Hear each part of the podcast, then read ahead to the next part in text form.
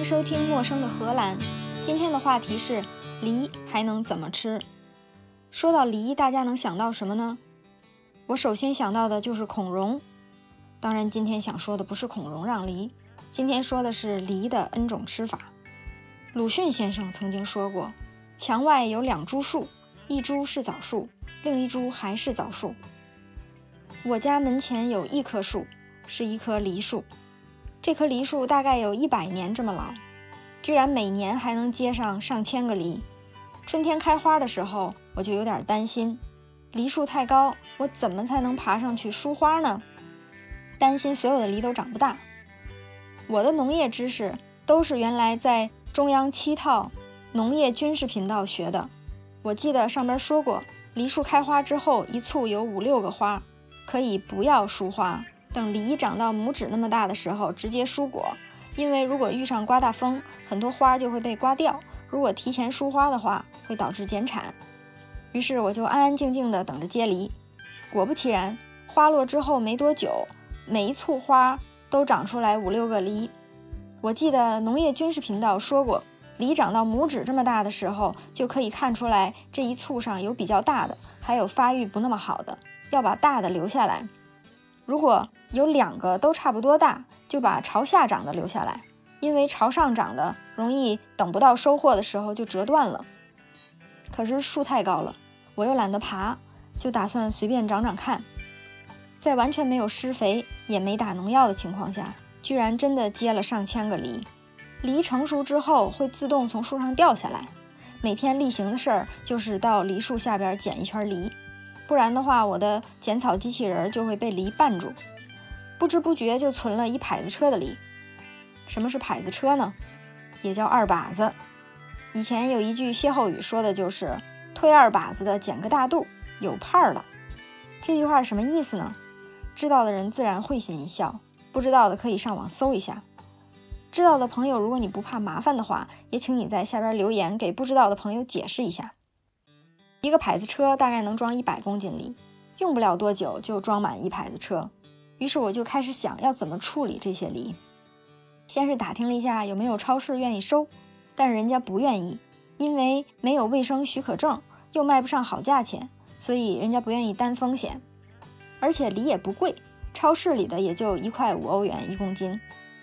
我大概能收几百公斤梨，加上包装和运输，最后也挣不了什么钱。所以就决定自己消化一下，送给朋友跟邻居十几公斤，自己还剩了几百公斤。于是就开始琢磨应该怎么才能吃完这些梨。在我想了黔驴技穷之后，树上大概还有五百个梨。所以今天就想请问大家，梨除了以下十四种吃法，还能怎么用？以下是我已经实施了的十四种方法。第一，煮梨水，就是把梨放在锅里煮，煮完了喝梨水。这个煮梨水的高级版本就是冰糖炖雪梨，更高级版本就是冰糖银耳炖雪梨，冰糖银耳枸杞炖雪梨。如果不要冰糖银耳枸杞和雪梨的话，就可以得到小吊梨汤。做法很简单，就是把以上各种东西放到锅里炖，炖到你想要的粘度就可以了。可以吃银耳、雪梨、枸杞，也可以只喝糖水。第二，秋梨膏。秋梨膏和小吊梨汤的区别就是加了川贝，并且熬得更稠，也可以加蜂蜜，稠到你心目中的秋梨膏的稠度就可以了。食用方法居然是取适量秋梨膏放入杯中，用开水冲开，那不就是还原成煮梨水了吗？秋梨膏和煮梨水的区别应该就是浓度不一样，所以成品体积不一样，占的地儿不一样。可是我有的是瓶子，有的是地儿。秋梨膏对我来说是浪费能源的产品。第三，梨酱，梨酱跟秋梨膏差不多，区别是没有把梨过滤出去。梨酱的做法是把梨和糖加少量的水熬，还可以加点淀粉让它变得更黏。熬黏了之后装瓶里就是梨酱。而秋梨膏是煮梨水把梨过滤出去，然后熬，熬出来的就是秋梨膏。很多人认为果酱是健康食品。果酱之所以甜，是因为果糖，其实不然。果酱里有很多糖，水果和糖的比例大概是一比一，不仅是为了增加甜度，也是为了防腐。盐和糖一样，都是天然防腐剂。或许你说，既然自己做果酱，就可以不放糖，的确是可以，缺点就是做出来的果酱很快就坏了。第四种，雪梨凉糕。乍一听凉糕，北方人觉得应该是说切糕吧？切糕是用糯米和红枣做的，也有用黄粘米跟红枣、红豆做的。我说的凉糕不是切糕，是用淀粉做成的晶莹剔透的糕点。乍一听好像很南方的风格，但是有一个晶糕的东西，不知道你听没听说过？小时候还有晶糕条这种东西。凉糕和晶糕做法基本一样，都是在水果浓汤里边加淀粉。晶糕就是山楂加淀粉，雪梨凉糕就是梨加淀粉。如果把煮梨的水过滤出来，加淀粉，就可以得到晶莹剔透的凉糕。如果把梨打碎，加水煮沸，加淀粉，就可以得到类似晶糕的不透明的糕点。再来说一遍做法：把梨削皮切小块，放水里熬，加糖，熬差不多了，把梨过滤出去，继续熬梨水，熬黏了之后，加淀粉水，等淀粉熟透了之后，放凉成型，切成小方块，就是凉糕。透明的凉糕。另一种做法是把梨削皮，放到打碎机里打成浆，稍加点水，在锅里煮，煮差不多了，加淀粉水，淀粉熟透了之后放凉成型，切成小方块，就是不透明的凉糕。说到这儿，忽然想起来，高粱饴大概就是我说的凉糕，透明的那种，只不过用的是高粱粉，而不是别的什么淀粉。第五种，梨慕斯，听起来还挺高大上的，好像是个洋玩意儿。实际上，慕斯是指指一种质地，就是特别细的，像泥一样的，介于液体跟固体之间的东西。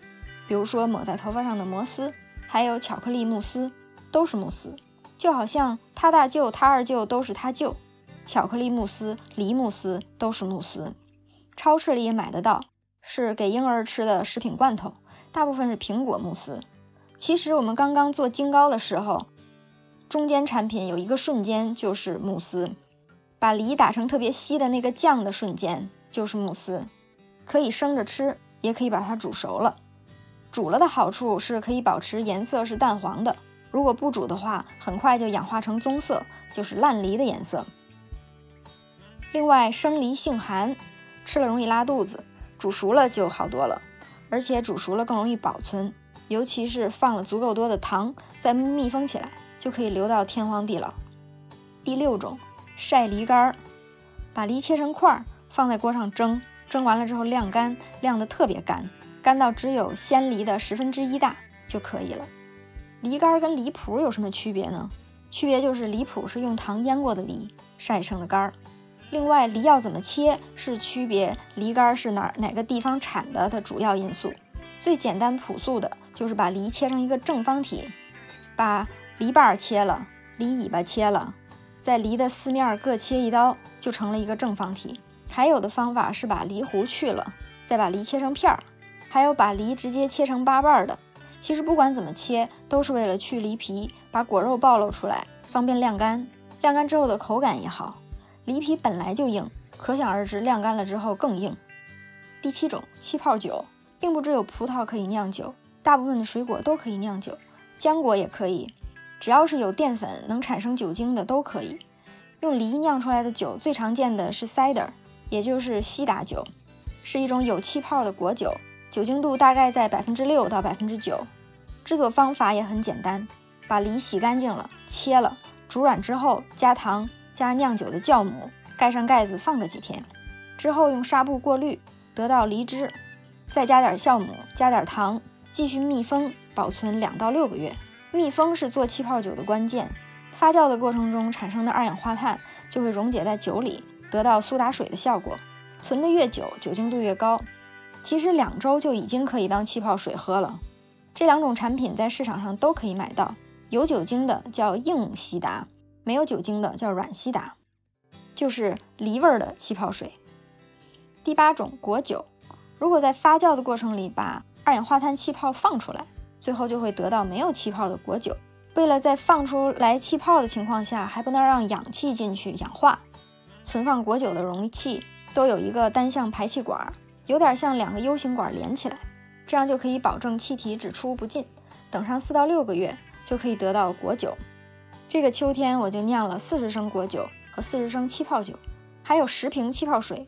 原本也是要酿成气泡酒的，但是没等酿成酒就忍不住喝了，还酿了五升接骨木梅的酒，不知道最后会不会成功。第九种鲜梨汁，费了这么多劲加工梨干什么呢？直接榨成梨汁就可以了呀。那你就 too young too simple 了。梨和苹果一样，很快会氧化，颜色变成烂梨的颜色，而且果汁的口味也变了。所以市面上的果汁要么是高温加工，要么是冷冻榨汁。无论哪一种，都要有额外的工序预先处理，这样七七八八下来，也不比其他做梨的方法省事儿。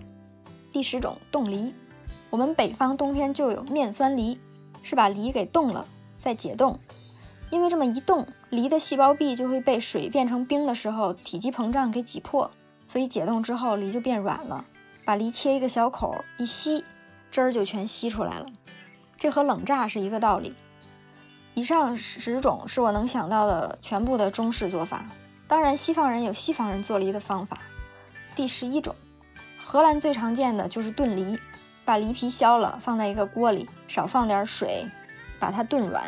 炖的过程里还要加上红酒跟肉桂粉，它既可以是主菜的一部分，也可以晾凉了当甜品。作为主菜的时候，通常是和肉配，比如说一块猪肉配上一个炖梨。这是荷兰人在圣诞节的时候吃的一道菜。第十二种烤梨，和炖梨差不多，区别是把梨放在烤箱里边烤。还有人把梨切成两半，把梨核挖出来，在梨核的那个坑里加上香料或者核桃仁、杏仁一起烤。第三种梨派，我第一次吃的派就是麦当劳的苹果派，特别喜欢吃麦当劳的苹果派。可是来到欧洲之后，一去麦当劳。发现他们居然没有苹果派，我心想，连苹果派都没有，还开什么麦当劳啊？苹果派在美食匮乏的荷兰算是一道特色菜，是把苹果放在一个酥皮的底座上，从烤箱里烤成的，成品像一个蛋糕，要切成角卖。在买苹果派的时候，人家还问你要不要加奶油，加奶油另付五毛钱。咖啡苹果派加奶油是荷兰名菜，很多餐馆都有自己独特的配方。每年都有全荷兰的苹果派竞赛，得奖的餐馆会得到一个牌子，上面写着某某某年荷兰最佳苹果派，或者某某某年荷兰人民最喜爱的苹果派。这种甜到肝痒痒的东西，除了尝到甜，怎么能尝出来哪一个好，哪一个不好呢？终于有一天，我忍不住好奇，一次买了几种苹果派，从最便宜的五欧元十二人份，到最贵的二十五欧元六人份。一个一个尝过来，我就发现便宜的苹果派最大的特点就是甜，苹果比较碎，口感比较软，可见是质量比较差的苹果，比较酸的苹果放在了派里边，靠糖来掩盖苹果不好的事实。而好的苹果派非常明显的能感觉到苹果的质量非常好，大部分的甜度都来源于苹果，苹果的香味儿也保留着，而且酥底的黄油香味儿也很浓郁。有苹果派就可以有梨派。梨派的做法是把梨去核，切成薄片儿，加糖和肉桂粉、淀粉一起拌了，腌一会儿，把酥皮放在模具底下做成派底的样子，放在烤箱里先烤硬，之后把腌好的梨倒进酥皮里，派基本上就完成了。可以在表面上按你的想法装饰一下。最常用的三种方法：一是用酥皮做成小格格，二是撒上黄油拌的酥皮渣渣。三是用梨片整齐的排一圈儿，顶视图如同烙锅贴的时候的一锅锅贴，然后放到烤箱里烤。第十四种堪称装叉极致，叫克拉夫吉，是一道法国甜点。克拉夫提做法是把鸡蛋、牛奶搅一起，把切成薄片的梨倒进去，拌一拌，放在烤箱里烤。乍一听好像很法国的样子，实际上这跟我们的糊塌子摊蛋饼不是异曲同工吗？以上就是我想得到的梨的吃法。本来做梨干是唯一可以消耗这么多梨的方法，可是荷兰冬天天气潮湿，日照短，我没有信心把这些梨在发霉之前晾干。可能你会说，你放在暖气上烤啊？那我没有暖气呀。我下一步的打算就是在院子里垒一个烘干用的炉子，烧劈柴，把这些梨烤干。我担心的就是梨烤完了的同时也被熏上炭火味了，所以这个烘干炉做成之后，就算不用来烤梨，也可以用来熏腊肉。说着说着就说远了，说回梨上面来。从一个数据工作者的角度，我们得总结一下这十四种方法。可见东西方的老祖宗们在处理梨的方法上都是异曲同工。首先解决的是防腐，方法有蒸、煮、冻、烤、腌、晾干。其次是成品的质地，有汤、膏、慕斯、凉糕、酱、梨干。再次是把梨和其他周边整合的方法，主要工具都是淀粉，用淀粉做成糕，拌淀粉烤成派，加淀粉、鸡蛋烤成克拉夫提。不知道大家有没有发现，以上十四种做法都是甜的。我也想到为什么不能是咸的，所以我就用梨和猪肉包了顿饺子，结果就是把面都糟践了，实在是太恶心了。像我这种吃过世界上顶级恶心的烂鱼、发霉的奶酪的选手，都被这恶心的不行了。据说梨的味道和鸭肉比较配，可是放眼望去，我家的鸭子还年轻，还在苹果树底下吃苹果呢。